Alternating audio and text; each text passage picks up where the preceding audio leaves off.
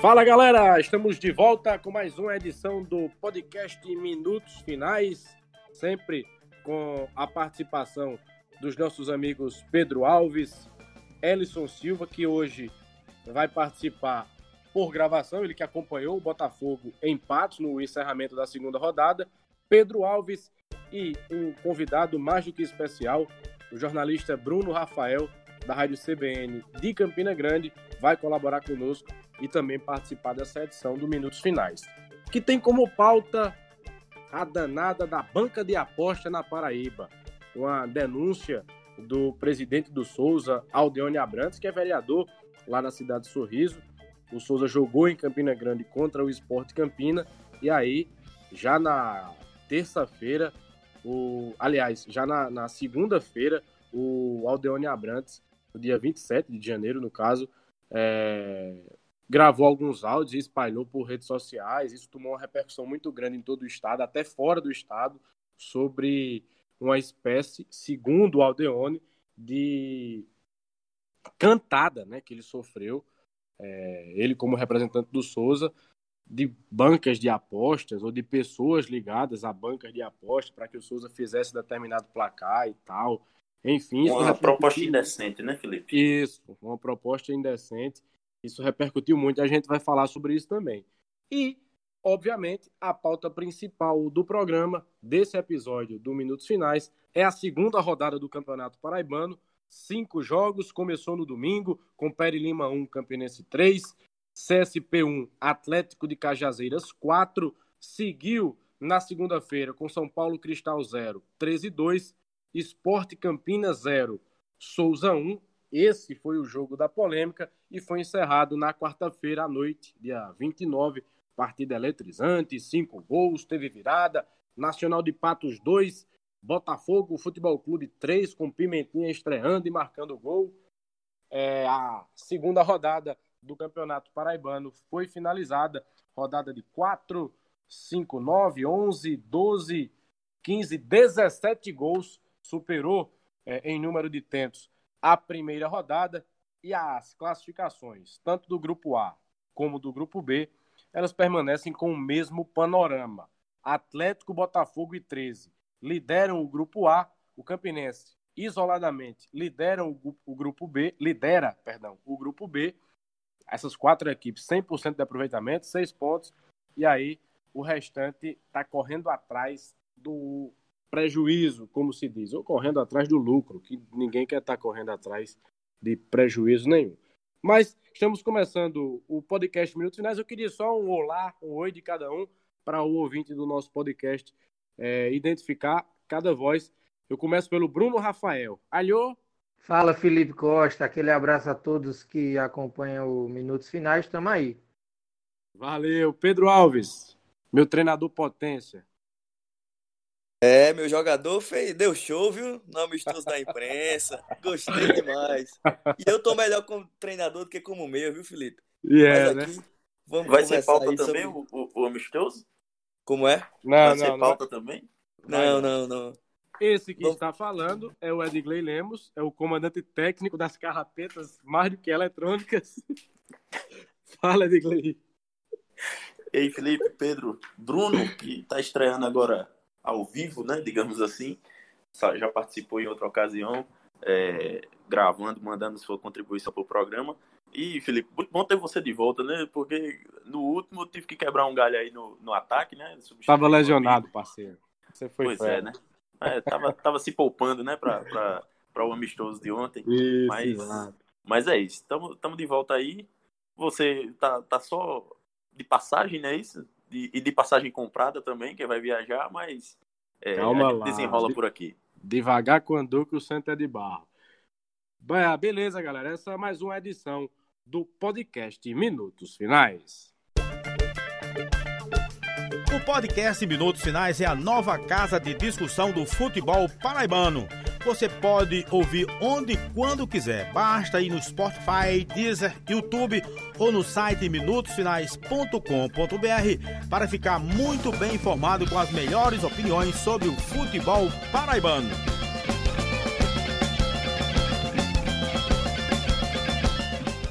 Bacana, estamos de volta com o podcast Minutos Finais. Nessa edição, como já dissemos na, na introdução, vamos falar da segunda rodada do Campeonato Paraibano, que foi encerrada na quarta-feira à noite, e iniciar esse debate com um assunto chato. Para nós, que precisamos cobrir uma pauta que às vezes se confunde muito com a editoria policial, a editoria de cidades, do que com a própria editoria de esportes. E para o torcedor, imagino eu, é mais chato ainda, porque envergonha, constrange, é, mancha a imagem do futebol paraibano. É a tal da. Não vamos chamar de, de, de sequência da, da Operação Cartola, mas é um desdobramento chato sobre indícios, denúncias, suspeitas de manipulação de resultados no futebol da Paraíba. Isso repercutiu no início da semana, na segunda-feira, é, antes, durante e até depois da partida entre Esporte Lagoa Seca e Souza. O Dinossauro do Sertão acabou vencendo por 1 a 0 e durante o dia, vários, várias mensagens de áudio é, de autoria de Aldione Abrantes, presidente do Souza e vereador lá na cidade de Sorriso, foram compartilhadas, onde o, o dirigente é, denunciava, mostrando uma certa indignação. Aldione é, é, é uma pessoa que se comunica muito bem, e aí ele sabe também é, é, como expressar o sentimento que ele está naquele momento. E aí ele, ele, ele faz é, é, é, um desabafo, enfim mas apontando que foi procurado por algumas pessoas envolvidas é, nesse mundo das apostas, em bancas, em sites, enfim, para que se combinasse o resultado da partida Esporte Lagoa Seca e Souza. Eu vou colocar na discussão para detalhar, para relatar e aí comentar também é, essa pauta, é, puxando pelo meu amigo Pedro Alves a gente pode definir como uma, um desdobramento da Operação Cartola ou é bom não confundir a cabeça do público ouvinte, do leitor, do telespectador e do internauta que é torcedor paraibano, Pedro? Felipe, é bom a gente, pelo menos na minha visão, não é, reunir as duas coisas, porque a Operação Cartola já desencadeou aí num, num processo, né, um processo que já é composto por réus, já está em processo de julgamento, inclusive. Na verdade, está nas audiências ainda, mas a Operação Cartola tem muito mais a ver com a manipulação feita pelos clubes, né? por alguns clubes, ou pelo menos por alguns dirigentes de, de clubes, é, mais notavelmente do Botafogo e do Campinense, né? É, sobretudo, de uma maneira geral, mais até do Botafogo. Mas é, o que a gente tem dessa denúncia do Aldeão Abrantes, o dirigente presidente do Souza, é, ao que parece, pelo menos, né? Ainda é muito, tudo muito inicial, por isso que também não é bom a gente comparar, a gente ainda está se ambientando com o que aconteceu, mas a denúncia do Aldeone, que foi pontual, foi só essa, pelo menos até agora, é de que uma pessoa ligada à banca de, de apostas, né? É uma manipulação mais vinculada a, a justamente ter apostas é, em relação a, a, ganhar dinheiro, enfim, é diferente do caso que aconteceu na Operação Cartola, que é muito mais, é, é, é, é, muito mais institucional, digamos assim, numa lógica de os, os clubes é, serem, ganharem com isso, ganharem dinheiro, enfim, terem sucesso na, na, no campo, na bola e, consequentemente, claro, evidentemente, financeiramente. Mas nesse momento que a gente tem a informação de uma pessoa que quis aliciar, ou, pelo menos tentou aliciar, o presidente do Souza Aldeano Abrantes. O treinador do Souza também, Givanildo Salles, falou que foi procurado, que alguns jogadores também foram procurados. Então é, um, é, é bom a gente diferenciar um pouco, porque, pra, pelo menos para mim, é claro que nesse início é, tem um pouco de distinção em relação a isso. Mas ainda está muito no começo, né? O que a gente tem de repercussão até agora mais claro, e aí eu, eu parabenizo sinceramente a Federação Paraibana de Futebol, que foi muito rápida em pegar essas denúncias e já tentar informar é, órgãos competentes que têm poder de investigação, né, como o Ministério Público e o próprio Tribunal de Justiça Desportiva. A federação não tem muito o que fazer é, nesse sentido, de apurar, de é, ter poder para investigar. Claro que ela tem a obrigação de coibir isso sempre que, que, de alguma maneira, perceber que pode acontecer. Mas a federação, pelo menos nesse ponto de vista, acertou, foi bem rápido e foi aberto um inquérito no Tribunal de Justiça Desportiva de Futebol da Paraíba para tentar apurar essas denúncias que ainda são muito incipientes. Né? A gente recebeu só essa denúncia do Aldeone Abrantes, muito incomodado, é, até com certo medo, né, de, de, temendo a vida, pelo menos foi isso que ele falou no discurso dele. E é, infelizmente, uma condição muito triste para o nosso futebol. espero que não ganhe aí mais força, que isso possa é, não, não, não existir, pelo menos nesse campeonato desse ano, né? E eu acho que o, a tal de manipulação de resultados, Felipe e amigos, é o grande problema, o grande adversário do futebol nesse momento do mundo. Eu conheço Aldeone Abrantes pessoalmente, gosto muito da figura do Aldeone como pessoa, até como dirigente também, ele tem seus méritos, mas eu confesso que eu achei exagerada a, a, a, a forma como Aldeone tratou tudo. E achei exagerado justamente porque ele pontuou que estava se sentindo ameaçado, etc e tal. Enfim, é, tem uma frase de Mino Carta, do jornalista Mino Carta, que justamente em uma entrevista à Juca Kifuri, onde ambos conversavam sobre futebol, isso ficou marcado na, na minha memória. Essa entrevista tem acho que mais de 10 anos. Onde ele pontuou o seguinte: a bestialização do mundo começou quando o dinheiro foi elevado à, à condição de Deus. Mino Carta é é, um, um, profissional de viés bem à esquerda, e aí ele entra nessa discussão de capitalismo, de socialismo, enfim. Mas nessa assertiva dele tem muita verdade. E aí, puxando para essa pauta da gente, futebol virou uma indústria gigantesca de dinheiro, é uma máquina de fazer dinheiro em todo o mundo, no futebol periférico, no futebol mais elitizado. E isso que a gente está vendo, denúncia de suspeito de manipulação de resultado, futebol envolvido com banca de aposta, é somente alguém querendo tirar vantagem da paixão do esporte, é, da, da, enfim, da, da, da, indústria, de tudo que gira em torno da bola. Ô, ô Felipe, é só para pontuar um negócio que, que é o seguinte, é, apesar da, da, dessa denúncia ser um fato isolado nesse campeonato, é, no futebol paraibano a gente já, já tem alguns, alguns episódios de suspeita de manipulação de resultado por conta de apostas. É, inclusive no, no, ano passado, né? Vale lembrar daquele jogo do, do Campinense na, na última partida da, da Série D de 2019, o 4 a 0 sobre o Vitória de, de Pernambuco, que também, da mesma forma, é, rodaram diversos áudios apócrifos, digamos assim, é, nos aplicativos de mensagem, dando conta de que tinha acontecido uma, uma, uma combinação né, de resultado para beneficiar determinadas bancas de aposta, determinados apostadores, né? E naquela ocasião, a FPF, ao contrário dessa, acabou não, não agindo tão rapidamente, né? Ou pelo menos não publicizando as suas tomadas de, de providência da forma que publicizou nessa ocasião. Que, no caso, como o que Pedro destacou, que é, encaminhou é, ofício ao, ao Tribunal de Justiça Desportiva e também ao, ao Ministério Público. Então, assim, já é algo que, que ronda o futebol paraibano, não é de hoje. É algo que já tem algum, algum tempo tem que, aquela que também... ronda essa suspeita. Aquela de Breno Moraes, acho que 2016, né? Ele Sim. falando, tem banca de aposta na que Paraíba. Tem banca de, que tem banca de aposta na Paraíba. Né? Pois é, é, já, já é de muito que, tempo também essa questão de aposta, né?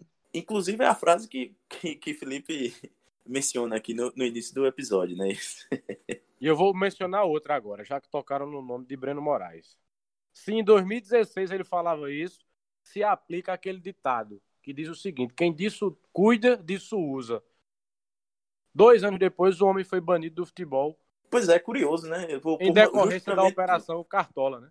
Apesar de, de em uma, uma, uma é, espécie de manipulação de resultado diferente, né? Que não envolvia aposta, pelo menos até onde a gente sabia, né? Isso, onde a gente isso. sabe, né? É, mas... E só para lembrar também que ninguém foi é, condenado ainda, né? Ainda tá, tá em processo. É, o Brenner é tá réu. Desportivamente, sim. É, desportivamente ele, eles, eles não, foram, criminalmente, foram... exatamente. Foi banido. Né? Bruno Agora... Rafael, querido. Chega é, junto nessa, nessa Só entrando. Também. Valeu. Entrando aqui na, na discussão, o Edgley falou bem desse caso do Campinense na Série D do ano passado.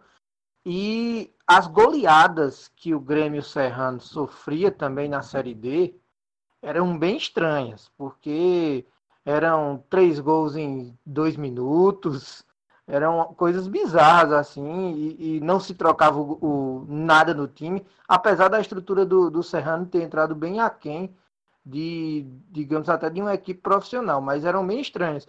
E o que chamou também a atenção, pelo menos nesse caso do Grêmio Serrano, que foi uma equipe que a, aqui em Campina Grande já se falava muito disso, é que o Grêmio não tem nenhuma pretensão, pelo menos a princípio, e formou equipes para disputar amistosos, disputou amistosos praticamente com todo mundo.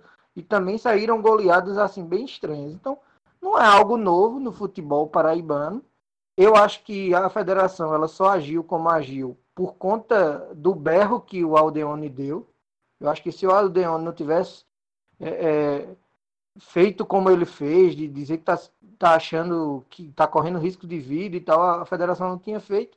E eu venho ainda mais para o lado negativo da coisa. Eu acho que é algo que não tem como provar, infelizmente. Acho que o Ministério Público vai investigar, o STJD, mas nada. Eu, porque o Aldeano disse que tem filmagem de, do, de gente entrando no hotel, mas e aí? Agora, e provar que, que alguém fez a proposta, que ele não aceitou a proposta, eu acho complicado, mas vamos esperar para ver no que é que dá. É, é eu, Bruno, acho que, eu, acho que, assim, eu acho que assim, tem, tendo imagem, dá para ao menos é, por, por, pelo lado do Ministério Público, né, que vai atuar na esfera criminal, é, dá ao menos para ir atrás dessa pessoa, porque é, é, aí o cara vai enfim, dizer, eu fui lá, eu fui lá pedir dinheiro emprestado, eu fui lá pedir não, mas, do time. Mas há é, também é, é muito mas há também áudios de, de, do lado de lá, né, os apócrifos, dizendo que é, melou o esquema, né? Então, assim, precisa também descobrir quem, de quem são esses, é. esses outros áudios, né? Essa, esse é o X da questão. Enfim, Felipe, eu lembro, eu lembro também que na, nessa ocasião do jogo do, do Campinense que teve sob suspeita de manipulação de resultado, é, na ocasião eu entrei em contato com o é, o procurador de, de, de, justiça, o presidente da comissão de, de, que me fugiu o nome dele agora. Roberto Lira? Ele mesmo. o homem. O homem que aparece em janeiro. É, ele, ele, na ocasião, disse que não era atribuição dele, como de fato não, não é, é da promotoria que ele que ele está à frente, que é a, a de direito do cidadão, é, e que isso deveria ser apurado, por, em tese, por uma promotoria da, da área criminal, né? Eu ainda tentei apurar junto com ele quem poderia ser o procurador, se já havia sido instaurada alguma notícia de fato no, no, na, no Ministério Público Estadual, mas na época ele acabou tergiversando, por, por, o assunto morreu, e aí acabou que a gente não, não teve mais notícia dessa, dessa, dessa denúncia, que, dessa denúncia entre aspas, né, que rolou nos grupos de WhatsApp, que acabou é, caindo no esquecimento, né? Enfim, não é uma, uma matéria fácil de se investigar, imagino. Não, não certamente não. Não tenho conhecimento nenhum é, dos pormenores desse tipo de investigação, mas enfim, é aquele. Bruno estava relatando e eu, e eu raciocinando. É o tipo de situação que todo mundo sai ganhando, amigo. Até quem perde, no caso o jogo, sai ganhando. Porque você paga para quem vai tirar vantagem e paga para quem está levando vantagem, para quem está tirando e para quem está levando a vantagem, enfim. Acho que deu para o ouvinte entender. O time que perde ganha dinheiro e o time que ganha também. Ô, Felipe, Muitas vezes agora... até, até a arbitragem é, pega uma laminha, como se diz. Agora a gente, inclusive eu falei aí que, que não creio muito, mas dá para ver também um lado positivo se a gente for olhar que em outros estados já está acontecendo tem é, também, né? investiga né? Investigações semelhantes. O Rio de Janeiro passou pouco tempo agora no, no Esporte Espetacular. No Minas domingo, Gerais, né? No domingo. E... Curioso que foi no domingo. Pois é. O, o, em Minas Gerais eu já, já vi reportagem também de cerca de um ano atrás. E em outros países também, né? Então, se a polícia, se o Ministério Público quiser encurtar o caminho da investigação, é só entrar no intercâmbio aí com, com essas outras polícias e chegar num, em algo, em alguma resposta para o torcedor que, na minha opinião, é o mais prejudicado, porque o cara mais uma vez o cara ir para o estádio, pagar um ingresso que não é barato para fazer papel de palhaço para um resultado que já está. É, é, Quem esteve no é estádio é acompanhando Esporte Lagoa Seca 0, Souza 1, foi o nosso querido Silas Batista. É outro colaborador nosso que vai participar é, da edição de hoje e o Silas vai focar mais na questão da bola rolando do jogo em si, que foi vencido pelo dinossauro sertanejo. Silas Batista, manda ver, garoto. Fala galera do podcast Minutos Finais, uma satisfação e uma honra para mim estar aqui dividindo essas informações com vocês. A gente acompanhou nessa segunda-feira aqui no Estádio Amigão em Campina Grande a partida entre Esporte Lagoa Seca e Souza, né? Jogo válido pela segunda rodada do Campeonato Paraibano e um jogo com poucos ou quase nenhum atrativo. Duas equipes que ainda parecem estar engatinhando no quesito encaixe, vamos dizer assim, nessa busca aí pela melhor formação no Campeonato Paraibano. O jogo terminou é, com o placar de 1 a 0 gol do Souza marcado pelo volante Romeu de pênalti e o Souza, pela tradição que tem, por ser uma das camisas mais importantes do futebol da Paraíba, parece que ainda está deixando um pouco a desejar. E não é por questão de não ter bons jogadores no seu elenco. O Souza até tem um time bem competitivo, na minha avaliação. Começa por um bom goleiro, que é o Camilo, já bem experiente aqui no futebol da Paraíba, tem bons nomes no setor de meio campo, nesse setor de, de volantes também. O Romeu é um bom nome, é um jogador interessante, é um, um, segundo volante que tem uma boa facilidade de chegada no ataque. O Daxon, esse aí não precisa nem estar tá explicando a história, jogador que tem passagens por grandes clubes do futebol nacional, como o Vasco, como é, outras equipes do futebol do Rio de Janeiro, enfim, é o, di o diferencial, é o camisa 10 e o cérebro desse time do Souza. Só que parece que o que está faltando para o Dinossauro encaixar diretamente nesse campeonato paraibano, para o Dinossauro conseguir ter um desempenho melhor, é treinamento. Não estou aqui criticando o técnico Givanildo Salles, mas é um time meio que preso a somente uma variação tática. O time do Souza, é, pelo menos nessa partida que eu observei diante do esporte Lagoa Seca, se limita a tentar criar jogadas de bola aérea, aquela coisa. Pega a bola do, do, do setor defensivo, vem para o ataque pelas laterais, para quando chegar na linha de, de fundo fazer o cruzamento. E na maioria das tentativas, nesse jogo especificamente, essa tática deu errado. O time não demonstra ter outras opções para criação de jogadas, não tenta um chute de fora da área, enfim.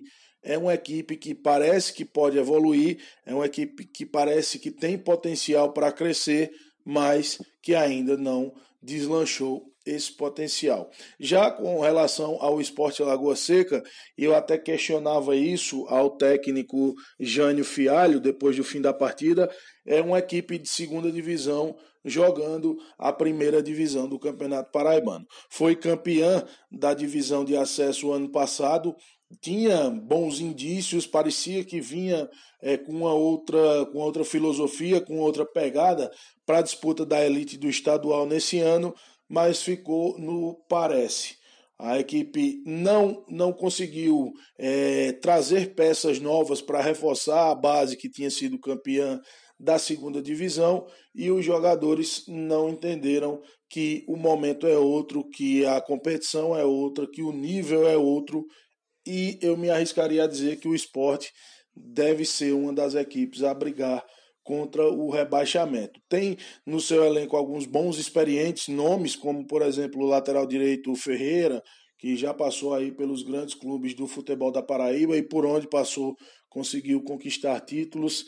Tem o Nino Paraíba no setor de meio campo, mas é muito pouco. É muito pouco, é uma equipe que tem muitos meninos, tem muitos jovens jogadores e não deve é, encontrar vida fácil nessa disputa de campeonato paraibano. Uma pena, porque é um projeto que levou o futebol para uma outra cidade, para um outro centro aqui do nosso estado, no caso a cidade de Lagoa Seca, mas não vejo essa possibilidade do esporte Lagoa Seca brigar por algo além da sobrevivência na primeira divisão, o que não seria de todo ruim, porque é uma equipe recém é, que recém subiu para a divisão de elite, mas é muito fraco, o time é muito, é, é, vamos dizer assim, na linguagem do futebol, é aquele time muito verde, que ainda não consegue ter um desempenho é, acima do que apresentou na segunda divisão do estadual. A gente segue acompanhando aí essas movimentações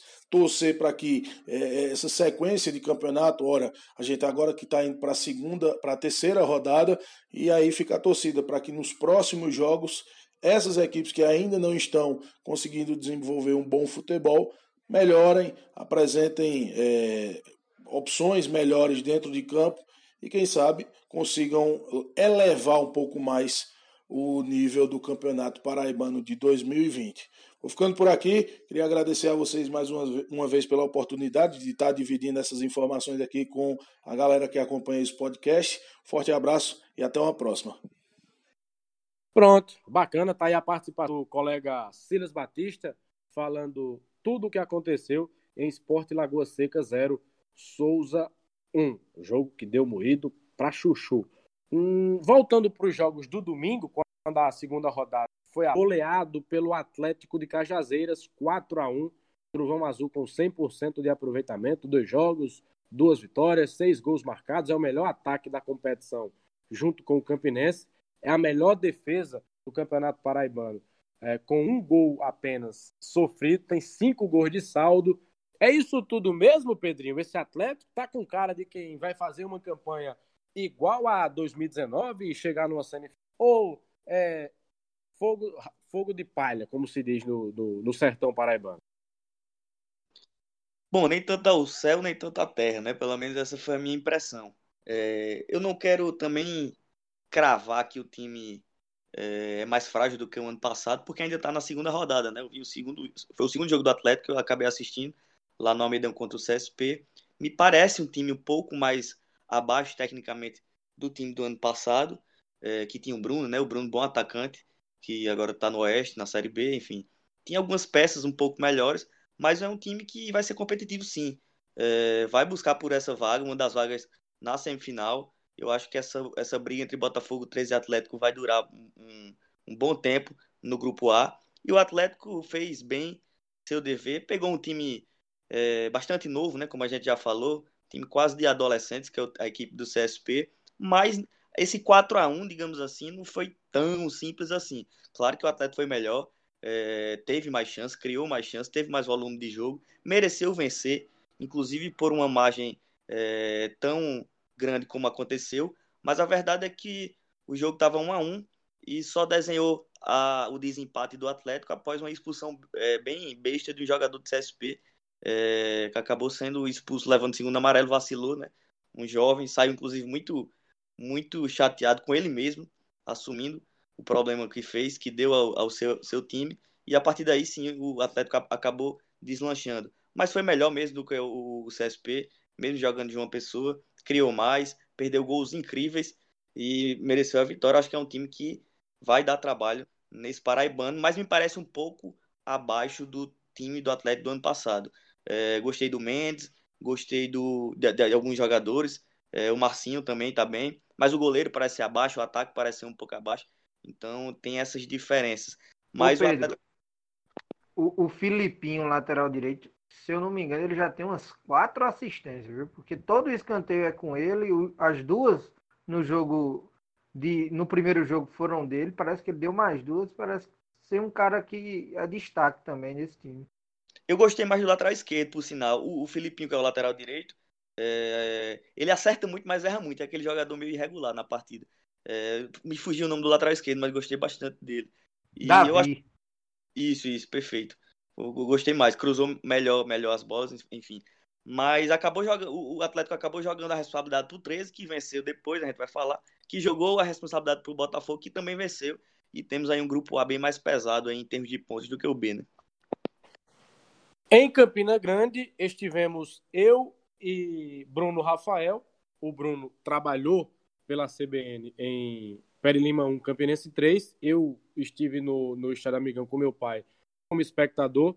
Vimos a partida de um local bem privilegiado, no setor de cadeiras do Amigão.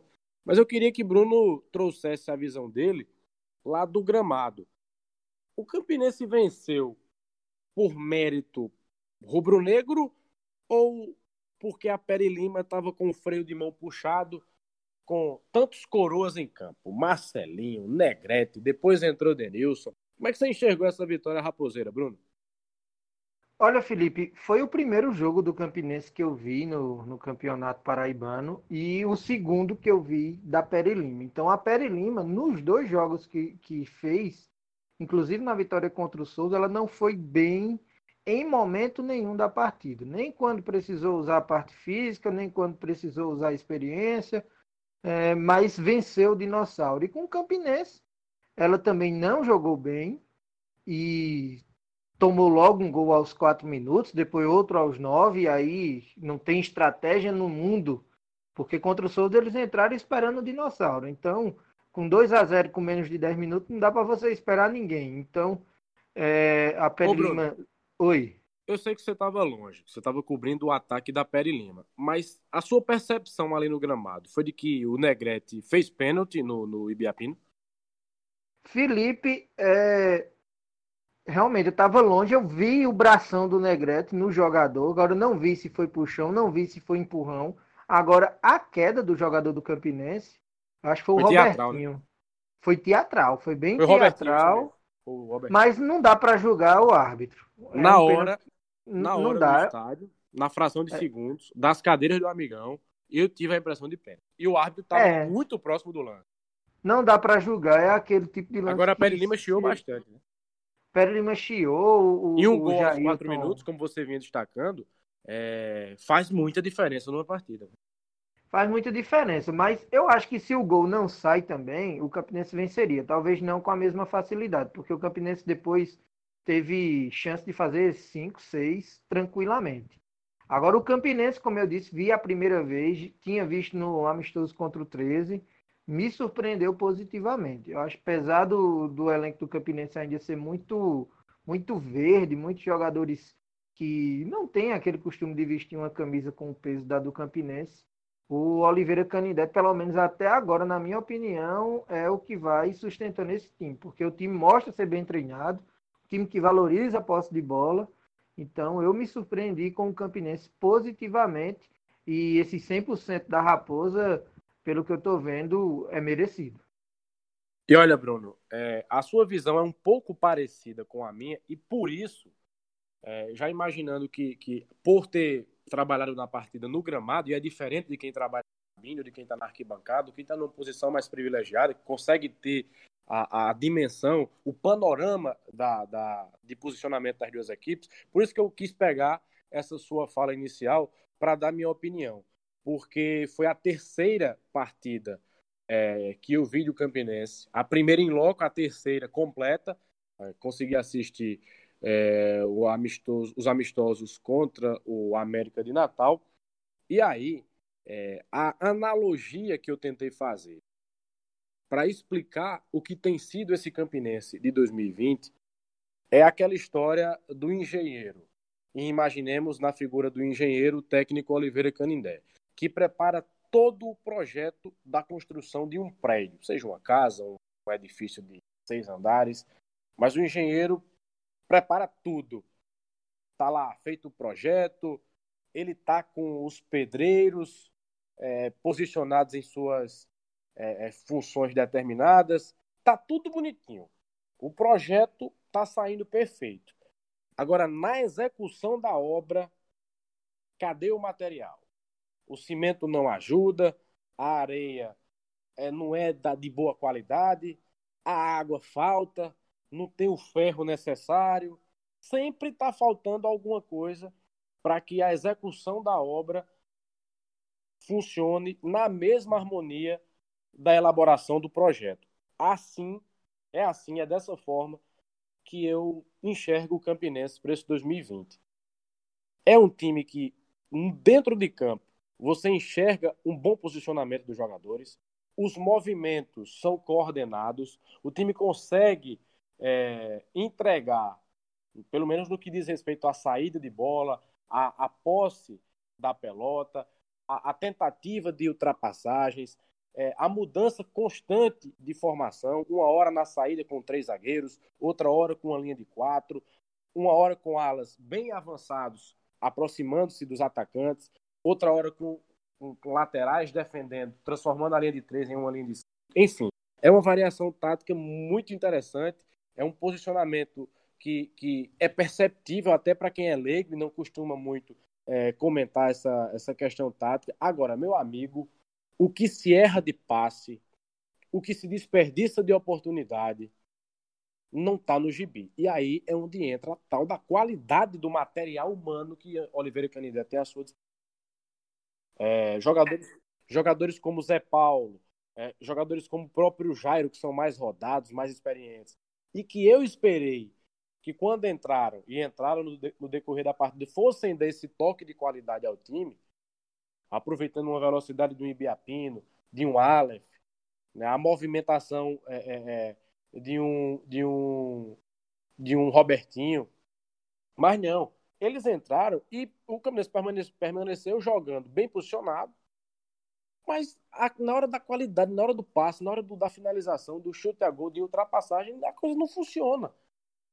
Então, é, é dessa maneira que eu tenho visto o Campinense é um time competitivo que está brigando numa chave. É, não vou dizer que é muito fácil, mas que é totalmente possível de, dentro dessa realidade atual, o Campinense se classificar e chegar numa semifinal. Agora, para brigar contra Botafogo 13 ou Atlético numa final de campeonato, ou até para brigar contra Souza ou Nacional de Patos numa, numa semifinal, mata-mata, a coisa pode arrochar. Em resumo, se o Campinense de Oliveira Canindé quiser alguma coisa, não vai ser só com o trabalho do treinador durante a semana que vai conseguir. Vai ter que chegar aí duas, três ou até quatro peças para engrossar esse caldo e colocar essa meninada para jogar e ser mais efetivo. Vai, só para pontuar duas coisas ainda desse, desse confronto e desses dois times, é, o Rafael Biapino vai surgindo aí como um protagonista né, desse time do Campinense. Apesar das suas análises e ressalvas aí, é, o, o, Rafael vem, vem, vem bem, né? Vem, é, o, é o atual artilheiro nesse momento e vai fazendo bem seu papel. Um jogador é, que aparece como referência, mas também é leve, né? Para poder flutuar. Um jogador bem interessante nesse momento do Campinense. E aí o. Já estava falando do Canindé, né? Vocês pontuaram muito bem o trabalho do Canindé. Mas do outro lado, o Arthur Bernardes acabou caindo né, nessa rodada é, com a vitória do Campinense. Esperava um pouco mais da Peri Lima, sendo um pouco mais resistente aí ao Campinense. A Raposa conseguiu bem fazer bem seu papel nesse início, é, apesar das dificuldades que você bem falou, Felipe. Mas o Campinense aí já passou por duas, dois testes aí. Um deles para mim que seria muito complicado, que era esse da Peri Lima, passou muito bem. Vai, quem sabe aí, conquistando um, um, aos poucos uma classificação que pode vir com um pouco mais de tranquilidade. Ô Pedro, e o Arthur caiu e para mim foi uma queda bem dada, viu? Porque o time não estava rendendo, eu acho que pode render mais o time da Peri Lima. Eu, eu via que era uma deficiência, a gente via que era uma deficiência de, de treinamento mesmo. Agora é aquilo que é complicado, né? O cara passou dois meses treinando e a diretoria tão profissional não enxergou isso, né? Ô, Bruno, é isso e que a... eu ia questionar, bem, bem, bem pontuado. É que o Jailton, né, o presidente da Pere Lima, ele, ele fala muito em profissionalismo, né? De diferenciado, um, um trabalho diferenciado. E demitiu, e demitiu o cara Botafogo, com dois jogos. 13, Campinense, e acabou de demitir um, um, que parecia ser convicção, que ele falava muito bem do Arthur Bernardes, que era muito conhecido no país, e acabou demitido mais do mesmo, né? Infelizmente. Pois é, o cara com 50%, né? Porque venceu um jogo e, e perdeu, perdeu para um grande, né? Perdeu para um grande, né? O que não é normal. Agora se fala muito na, na idade do time da Peri Lima. Realmente, o meio de campo com Fernandes, Marcelinho, Negrete, realmente é um meio campo bem rodado. Agora você olha, o ataque também tem jogador jovem, tem Birungueto, tem as laterais. Então tem um equilíbrio como tinha no ano passado se ela não está rendendo, para mim o problema era técnico mesmo. Eu não entendi do seu Arthur Bernardes. E aí eu não quero dar uma de advogado da diretoria da Pere Lima, não. Mas eu não entendi. Fernandes de volante, Negrete de zagueiro e Birungueta fazendo 50 funções ao mesmo tempo. Sinceramente, eu achei é, bagunçado. Difícil, né? eu achei bagunçado, taticamente, o time da Pere Lima. E fisicamente, uma lástima. Mas superando essa etapa de pauta, partindo para. Voltando, na verdade, para os jogos da segunda-feira, faltou a gente falar São Paulo Cristal 0, 13 2. 1 a 0 o primeiro tempo, 1 a 0 também o segundo, na soma, 2 a 0 para o Galo. Eu estive acompanhando essa partida é, pela CBN, trabalhei cobrindo os ataques do São Paulo Cristal e eu só me lembrava de Erigley. Birubiru e bravo, meu amigo. Ataque não é brincadeira, não. Mas Jefferson foi forçado a trabalhar. É o ataque cardíaco, isso aí. É, Jefferson foi forçado a trabalhar em pelo menos três oportunidades e foi muito bem. E foi bem, hein, Jefferson? Bem demais nessa partida, que foi exigido Isso. um pouco mais, né? Isso, foi muito bem o, Jefferson nessa partida. E o 13, é, é, eu não vou dizer que é o contrário da analogia que eu, que eu acabei de fazer sobre o Campinense. Não é isso, não é o, o, o contrário. Mas o 13 tem um material humano superior ao, ao da Raposa. Para mim, isso é, isso é indiscutível. Um time que tem Rafael Oliveira, um time que tem Robson que não jogou, que tem Dedé, que tem é, é... Almir. O próprio Almir, o camisa 10, que tem o Breno Calixto na defesa. É um time, é o Jefferson no gol, é um time cascudo. É um time que, que tem jogadores experientes de qualidade e que formam sim um elenco competitivo. Agora, na concepção de time, na concepção de arrumação tática, eu acho que o Celso Teixeira está devendo um pouco. Mas, por já ter acompanhado a, uma pré-temporada e o início de trabalho de Celso, é, eu, eu me sinto com um pouco de propriedade para afirmar que, se no Campinense o problema é material humano, no 13 a questão vai mais do dia a dia, da, do treinamento, da, da como é que eu posso dizer, da execução de, de, um, de um esquema tático. Porque o treinador, durante a semana, e com jogos é, é, com bons, inter, bom, bons períodos de intervalo, o treinador tem tempo para trabalhar. Né, para trabalhar defesa, para trabalhar meio campo, para trabalhar ataque isoladamente, para trabalhar coletivamente os três setores, fazer trabalho de transição, de fundamento, é, de jogadas pelas laterais, aquele trabalho de bola parada. E óbvio que eu não estou acompanhando o dia a dia do 13, mas no jogo a gente sente quando um time é bem treinado. Acabamos de citar um exemplo.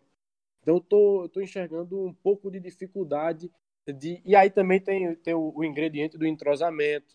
Ele foi obrigado com a suspensão do Robson a fazer a estreia do Diogo, né, do volante, que jogou ao lado do Vinícius Barba, outra estreia. O Almi dessa vez jogou de saída, quer dizer, o entrosamento pesa mas também eu, pelo menos, estou sentindo. Esse foi o primeiro jogo do 13 em loco que eu acompanhei, mas eu senti a impressão que eu tive. É, não sei se Pedro vai concordar, se Bruno também assistiram a partida é, é, pela internet. Não sei se é essa impressão que vocês têm, que parece um time. Não, não parece um time que já está mais há quase dois meses trabalhando junto. Parece um time de início de pré-temporada. Ô Felipe, o Celso ele teve muito problema no início da pré-temporada, porque ele nunca jogou com três zagueiros, nunca jogou com três atacantes. Ele é o tradicional 4-4-2. Então, no início ele teve que jogar com um time com três zagueiros porque era o que ele tinha. Não tinha atacante tinha zagueiro demais. Depois ele passou a ter um, um ter que botar o time mais para frente que foi agora. Então ele já colocou três atacantes porque tinha mais opções para o ataque. Mas é isso que você disse. Eu acho que, pelo que eu conheço do Celso, tanto nessa passagem pelo 13 como na do Campinense, não pode se esperar um time jogando bonito. O time do 13 é um time muito forte, de peças muito boas, que, como você disse, pode render muito, mas pelo treinador que tem, o time do 13 vai, vai ser um time bem postado, um time bem fisicamente, principalmente, e que vai vender muito caro uma derrota. Eu acho que é isso que, que vai se esperar do 13. Goleada dificilmente irá acontecer. É, jogo bonito dificilmente vai acontecer. Pelo menos é o que eu acho pelo perfil do treinador que tem, que ultimamente, pelo menos com o 13, vem dando certo. Pelo menos é isso que os números mostram. E toda a nação alvinegra, digamos assim, é doida pelo Celso, porque resultado ele tem mostrado ultimamente. Né? E aí, Bruno, foi até uma das perguntas que eu fiz para o Celso na coletiva, Acho até que ele não gostou tanto, embora tenha, tenha respondido com, com educação. É... Talvez nesse grupo A, nesse equilibrado grupo A, e eu frisei isso na pergunta, é, só resultado não baste. Porque na hora do vamos ver, se o desempenho do time, por exemplo, num clássico, não for é, bom e tropeçar, houver um empate, a classificação para as semifinais vai para o espaço. E aí, quem defende de resultado vai sentir saudade do futebol de desempenho. De um futebol que vai ter que chegar, vai, vai chegar uma hora que vai ter que propor jogo, vai ter que ter uma jogada ensaiada, vai ter que ter posse de bola ao invés de, de dar balão e se segurar e fechar de quatro, nem com três zagueiros. Então, é, a pergunta que eu fiz aos foi nesse sentido, esquecendo os dois bons resultados é, contra o CSP e contra o São Paulo Cristal, se ele tinha enxergado evolução no time de uma partida outra. Ele disse que enxergou, e aí eu não, como eu não vi a partida contra o CSP, vi apenas os melhores momentos, eu não tenho tanta propriedade assim para afirmar se o time evoluiu ou não. Mas na cabeça do Celso o time evoluiu. A questão é que o, o, a hora do vamos ver ainda está um pouco longe, digamos assim. Mas é, eu vi um, um 13 superior ao, ao São Paulo Cristal, é, fazendo uma partida é, não muito boa, realmente em performance. Aí eu concordo esse, com você. Esse argumento, Pedro, eu vou te interromper, porque esse argumento que o Celso também utilizou, de dizer que o 13 foi superior ao São Paulo Cristal, aí peraí, meu amigo. Aí o time da pelada de ontem que Vitola formou, de não, repente pode, pode, pode ser superior ao São Paulo Cristal. O São Paulo Cristal, não é o São Paulo Futebol Clube do Morumbi, não. Não, claro, mas a gente tem que constatar que foi superior. É só isso que eu tô fazendo. E foi realmente, criou mais chance, foi melhor. É, o Botafogo também pegou o São Paulo Cristal e não jogou bem, mas foi melhor. E nesse momento, ainda que muito inicial, é só isso que eu, que eu quero defender, é que ainda está num processo inicial de trabalho. É, claro que tem uma base, de alguma maneira, o 13 tem uma base, o Botafogo também tem, mas ainda é, eu acho natural, sobretudo nesse nível de futebol ainda, que ainda estamos numa Série C, também não, não podemos exigir demais nesse, nesse início de trabalho. E eu acho que o 13 criou chance, foi melhor, e é isso. Também não podemos é, superestimar a vitória, de maneira alguma. Mas o 13 conseguiu duas vitórias, uma bem difícil contra o CSP, e aí eu acho que essa foi, inclusive, mais é, questionável. Mas a do, a do São Paulo Cristal ele controlou bem a partida, teve chance. É, o gol do Rafael Oliveira, pelo menos eu achei que o goleiro foi muito mais responsável do que o próprio Rafael Oliveira. E ele foi cruzar, acredito... viu, Pedro? Você acha que ele ia cruzar? Entrevistei ele. Foi o, Newton, o Newton colocou a bola para dentro. Eu tava achei cima, que ele tinha chutado mesmo, mas lance. chutado todo errado e o Newton Ele foi chutar, ele foi, Rafael Oliveira foi se livrar da bola. não, não, tinha mais o que ele fazer. A cobertura do ele... zagueiro estava chegando, do Renan ele disse que queria cruzar para o Cachito, como a bola deu um kick no final, mudou Subiu, a. Isso. Porque a opção do passe era melhor mesmo. E eu entendi que ele tinha chutado. E é por isso que eu achei nada a ver. E o que ficou mais, fica, na minha visão, mais feio ainda o gol. Porque realmente o, o Newton que acabou botando para dentro. Mas o que eu quero dizer é que o time controlou o jogo e foi melhor. Mas de fato não foi uma boa partida, não. E isso a gente disse em outros momentos também no, nas redes sociais. Mas é um início competente até agora do 13, na minha opinião. Botafogo pegou São Paulo Cristal em casa, uma mata. Foi para o Sertão, já aumentou o nível de dificuldade contra o Nacional. A gente vai falar desse jogo daqui a pouco. O Campinense está num, num momento de remodelação, sem dinheiro, enfim. Pegou uma partida mamata, mamão com açúcar, contra o Esporte Lagoa Seca. Subiu o nível contra a Peri Lima e aí ganhou as duas. Para mim, o 13 pegou é, como, como, como se diz no baralho, né, Bruno? Dois meleçus nessas duas primeiras rodadas. Não teve, um, não teve um grande teste ainda, isso eu concordo e com aí é, é, é, o que a gente vai ver agora nessa terceira rodada, um jogo pro Souza, complicado, no calor. Vá lá, vá lá que o Souza de 2020 não é, não é esses, esses balaio todo, não, como a gente costuma, costuma dizer, mas é um jogo complicado pro 13, porque aí talvez é, seja a maior rivalidade que o 13 tem na Paraíba, fora, óbvio, Botafogo, Campinense e Botafogo. É contra o Souza. É jogo que sai faísca. E, e mais do que isso. E é um, um grande teste para o de Celso. Viu? E tem um retrospecto bem ruim com o Souza, né? O Souza é aquele time que dos, dos grandes, o 13 é o que o Souza mais consegue botar Isso. ser pedra no sapato. Eu não lembro a última vez que o 13 venceu lá, viu? não lembro. Não lembro. É, Agora, é complicado, é um jogo complicado para o time de Celso. Para concluir, eu concordo com o que o Pedro falou e também concordo com você, Felipe. Pedro falou aí que o 13 foi superior, é, eu também acho, porque é, contra o CSP o 13 criou, mas também sofreu muito. Chegou o um momento de, de parecer que o CSP iria virar o jogo. Já contra o São Paulo, não. O 13 criou, fez o, o, o, o placar Controlou, né? Soube controlar. Que é o 2x0 e soube controlar a partida. Agora, eu também concordo com o Felipe nessa questão de que o resultado nem sempre vai, vai, vai ser o primordial. Porque, lembrando, mais uma vez, do Celso, do 13 em 2017. Foram oito jogos sem tomar gol. Veio tomar gol na semifinal para o Campinense. 10 jogos de invencibilidade e perdeu justamente a final. Então não adianta fazer isso de novo. Né? Chegamos finalmente na quarta-feira, dia 29, com um jogo de muita movimentação, de virada, de pressão no fim. O Botafogo venceu o Nacional de Patos por 3 a 2. O Nassa saiu na frente. O Botafogo conseguiu virar ainda no primeiro tempo, finalzinho do segundo tempo ou finalzinho do primeiro tempo, perdão. No segundo tempo ampliou com Pimentinha estreando, fazendo uma, uma boa apresentação. O Nacional chegou a fazer 3 a 2 no último quarto da partida, no segundo tempo. Ficou aquela pressão, o Botafogo também é, quase amplia, mas acabou 3 a 2 E quem chega para comentar esse jogo é Ellison Silva, que acompanhou em loco o Belo lá no José Cavalcante em Patos, que pelo menos na, na, nas partes, nos setores disponíveis para o público, estava cheio, né?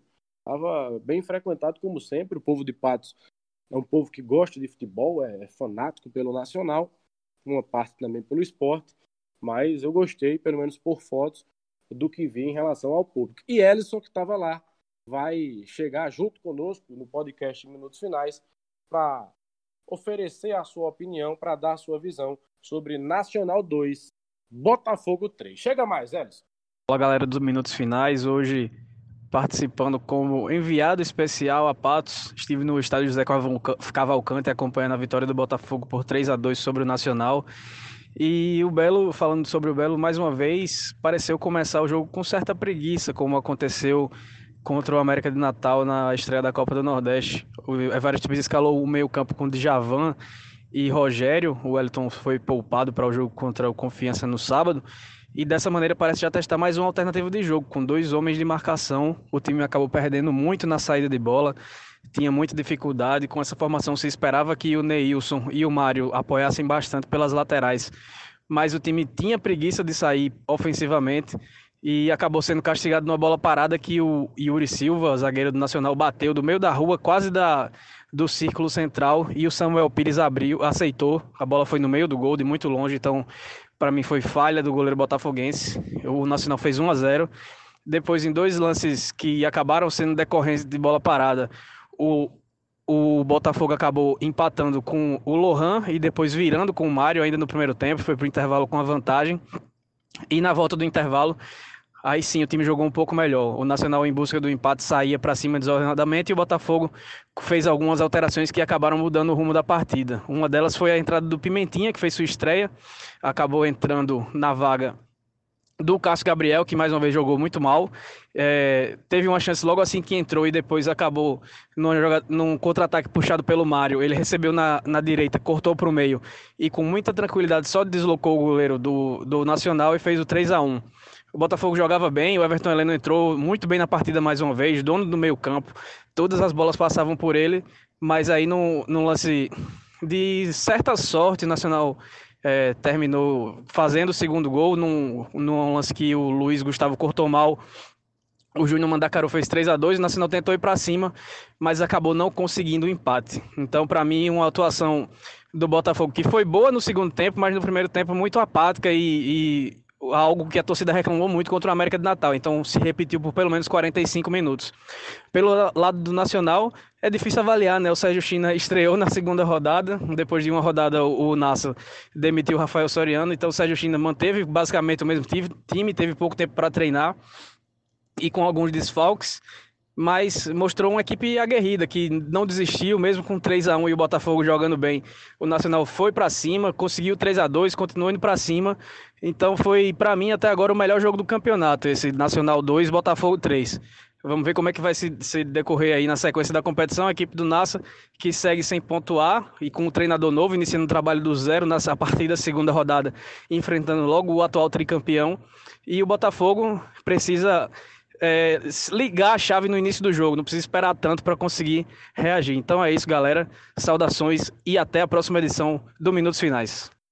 Pronto, bacana. Ellison Silva, que é fundador do Voz da Torcida do antigo VTcast e agora é integrante fixo conosco, um também dos idealizadores do podcast Minutos Finais, como foi a Patos, Patos participou dessa vez por gravação, e aí a gente chamou a, a o Elson. Pedro Alves, Edgley Lemos, Bruno Rafael, fiquem à vontade opinar sobre essa partida do Botafogo, é, a primeira vitória do Belo fora de casa em 2020 contra o São Paulo Cristal. O Botafogo foi mandante e contra o América de Natal, na abertura da Copa do Nordeste, o Belo acabou empatando. Fiquem à vontade, queridos. Bom, é... a análise melhor é do Ellison, né, que estava lá, transmitiu para o Voz da Torcida, é, acompanhou a partida. A gente teve que ficar um pouco naquele futebol raiz, né, acompanhando no rádio. É... O que deu para avaliar são coisas mais pontuais. Um que você já falou, Felipe, a questão do, do teste, né? O, o, Botafogo estreou contra o São Paulo e elevou um pouco mais aí o, o nível de exigência da partida nessa partida contra o Nacional de Patos, jogando fora de casa, é, num contexto como você já pontuou também, de estádio inteiro torcendo contra, né? Tivemos um público bem interessante, na, pelo menos na área que estava liberado para a torcida Nacional de Patos. E a gente sabe como a torcida Nacional de Patos é, é aficionada pelo seu time. Conseguiu aí a abertura do placar, mas não alcançou aí a vitória, não conseguiu concretizar uma, um controle de jogo e o Botafogo também passou por uma coisa que ainda não tinha passado nessa temporada. Claro, é apenas o terceiro jogo do Botafogo, mas conseguiu passar bem por uma, uma prova, digamos assim, que é justamente você sair atrás do placar, né? Você ter o poder de reação. Então acho que isso fica como grande é, aprendizado e o grande, a grande, o grande fator, aspecto positivo do Botafogo no dia nesse jogo contra o Nacional de Patos foi ter tranquilidade para conseguir virar o jogo. E aí também eu pontuo um pouco uh, para elogiar um pouco o Evaristo Pisa, que mesmo com o time já tendo virado a partida ainda no primeiro tempo, o Botafogo conseguiu virar a partida no, ainda na, na primeira etapa. O Pisa no segundo tempo deu, soltou mais ainda o time, né? Abriu o jogo, colocou o Pimentinha, deixou o Kelvin, jogou com três atacantes, abriu suas, suas laterais para o jogo ficar um pouco mais alongado. É, o Everton Heleno também entrou e o Everton Heleno, como o Ellison falou, é um nome importante desse meio campo do Botafogo, nessa compressão de time. É por ele que passa é, as melhores chances, as melhores jogadas, as jogadas mais pensadas. Então, acho que o Pisa tem um. Pelo menos eu, eu acho que foi o grande nome desse jogo. Sinceramente, foi o técnico do Botafogo, que, na minha opinião, no jogo passado contra o América, foi bem conservador, né? Jogando pelo empate, ali, muito satisfeito com o empate. Contra o Nacional, não. Ele quis é, depois de virar o jogo, quis tentar se impor mesmo. E é isso que o Botafogo tem que fazer. Tem um investimento maior, tem um elenco melhor, mais robusto.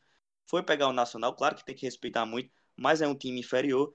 E eu acho que o Botafogo conseguiu se sair bem aí de um teste. Talvez o, o, o teste, o primeiro teste mais complicado em termos de, de campeonato paraibano foi esse. E o, e o Botafogo se saiu bem. É, eu concordo, Pedro. É, acho que esse foi realmente o, o primeiro grande teste né, do, do Botafogo nesse iníciozinho de temporada. É, maior até do que o, o, o, da última, do último jogo, né? Diante do América de Natal na Copa do Nordeste.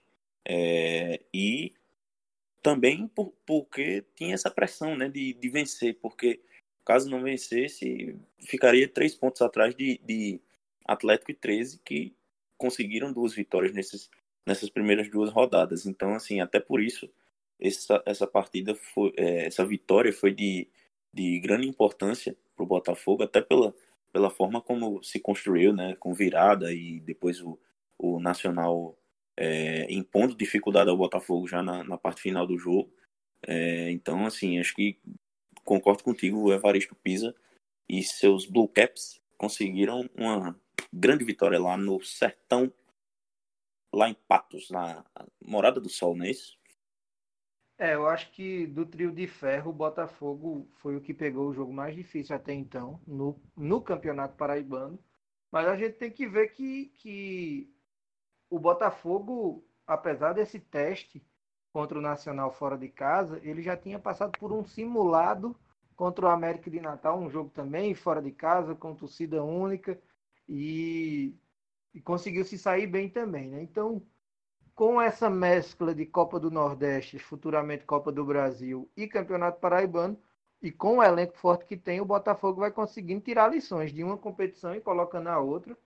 E com a estreia de jogadores, né, como o Pimentinha estreou marcando gol, ainda vem Léo Moura por aí, ainda vem o argentino Simon. Então o Botafogo começou e vai partindo como favorito no Campeonato Paraibano, pelo menos é a minha visão. Só para falar de um ponto negativo, eu acho que consegui ver pelo menos o gol de falta do Nacional de Paz, o primeiro, né, que abriu o placar, e eu achei que o Samuel, goleiro, deu uma falhada, era uma bola muito longe, que eu acho que não podia levar aquele gol. Então fica também essa ressalva aí a partida do Botafogo. Esse gol sofrido aí pelo Samuel Pires, o goleiro. E teve gol do Júnior Mandacaru, né? aí, o homem tá voltando. Com essa, meus amigos, eu vou puxar o encerramento de mais uma edição do podcast. Minutos finais, a gente deu uma passadela por todos os jogos da segunda rodada, falou também dessa polêmica, essa denúncia do Aldir Brantes sobre suposto envolvimento de aposta e manipulação de resultados Paraíba. Enfim, é, chegamos ao fim a mais edição do podcast em minutos finais. E sem Ellison em campo, é sua vez, viu, Edgley? empresário de Júnior Maracaru e de Birubiru, falar dos nossos perfis, nossas contas oficiais nas redes, como é que o ouvinte do podcast Minutos Finais faz para debater uma sugestão, criticar, meter o Massa, Felipe. O pessoal pode, pode encontrar com a gente, né? Pode debater com a gente sempre na, nas redes sociais, é, através do Instagram e do Twitter, arroba minutos underline finais.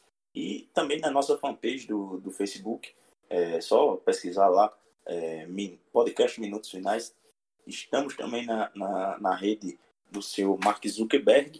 E, além disso, ainda tem, ainda tem é, nossa, nossa edição que você pode, nossas edições semanais, às vezes até duas vezes por semana, vocês podem nos ouvir através do Spotify, do Deezer, do é, Google Podcasts, Apple Podcasts, é, YouTube, enfim, todas as plataformas aí de, de tocadoras de áudio que você imaginar, é, a gente tá. As que a gente ainda não tiver, você manda uma mensagem, fala, ó, oh, a gente quer vocês aqui em tal plataforma, e aí a gente providencia para colocar o Minutos Finais também nessa plataforma. Valeu, um abraço, satisfação, viu, Bruno? Mais uma vez, redondo contigo, embora online, numa ponte aérea Cabedelo, Campina Grande via fibra ótica, né, da operadores de telefonia. Satisfação. Valeu, Felipe. Satisfação é minha. Agradecer a todos aí, o Edgley pelo convite, o bate-papo e a parceria com o Pedrinho. E sempre que precisar, tamo junto. Dia 30 de fevereiro cai na conta, viu? Valeu, Pedrinho. Um abraço. Um abraço, galera. Valeu. Essa foi mais uma edição podcast Minutos Finais.